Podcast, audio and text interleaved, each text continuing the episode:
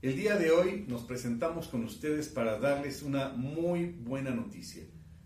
¿Qué es la ponderación? Esta metodología creada por Robert Alexy, que ha trascendido muchísimo a los cinco continentes, ha generado muchísimas controversias de cómo aplicar la resolución de colisión de derechos humanos en los juzgados constitucionales.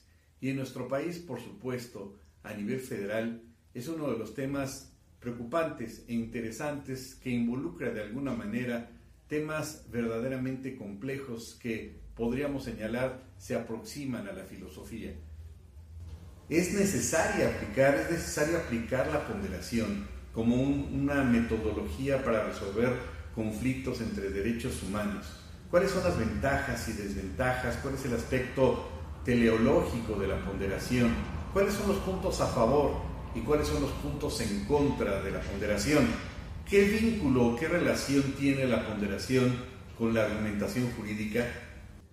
Es un tema verdaderamente importante y trascendental porque al final del día quien promueve el juicio de amparo son ustedes, son los abogados que defienden a los quejosos y que tienen y que tenemos la obligación de conocer a fondo los derechos humanos contemplados, sí, en los convenios internacionales, pero también en los derechos fundamentales contenidos en nuestra Constitución. Ese es un punto fundamental para poder entender a cabalidad cuáles son los elementos de la ponderación cuáles son los puntos a favor y en contra y por qué debemos de conocerla. Cabe señalar que para esos efectos hemos tomado un curso de especialidad en justicia constitucional en la Universidad eh, de Toledo, en España, y que todos esos conocimientos los vamos a compartir con ustedes y que de alguna manera también han sido planteados por el maestro Atienza, quien fue nuestro maestro al respecto un tema verdaderamente complejo, interesante, vinculado, ¿por qué no?, con el tema de la filosofía del derecho, pero también con aspectos pragmáticos, aspectos concretos, cuando existe esa famosa colisión de derechos fundamentales. ¿Qué debe de hacer el juzgador para poder resolver cuál de esos dos derechos deberá prevalecer? ¿Cuál es la teoría de fondo de Robert Alexy? y cuál es esa influencia directa que tiene para con las autoridades jurisdiccionales, esta metodología tan complicada, tan contradictoria de la ponderación. ¿Puede la moral derrotar al derecho?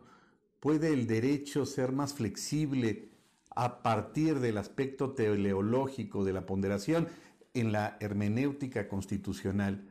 Temas verdaderamente interesantes y que hoy por hoy se encuentran vigentes en Europa, en nuestro país y en todas las latitudes, no solamente directamente aplicable a las autoridades jurisdiccionales, sino también principalmente para los abogados postulantes, para aquellos que promueven el juicio de amparo, para aquellos que defienden a los quejosos, un tema indispensable y necesario para todos aquellos que se consideren abogados litigantes y que deben de conocer a fondo el aspecto de los derechos fundamentales, de los derechos humanos y del aspecto de la convencionalidad en la contradicción de derechos fundamentales.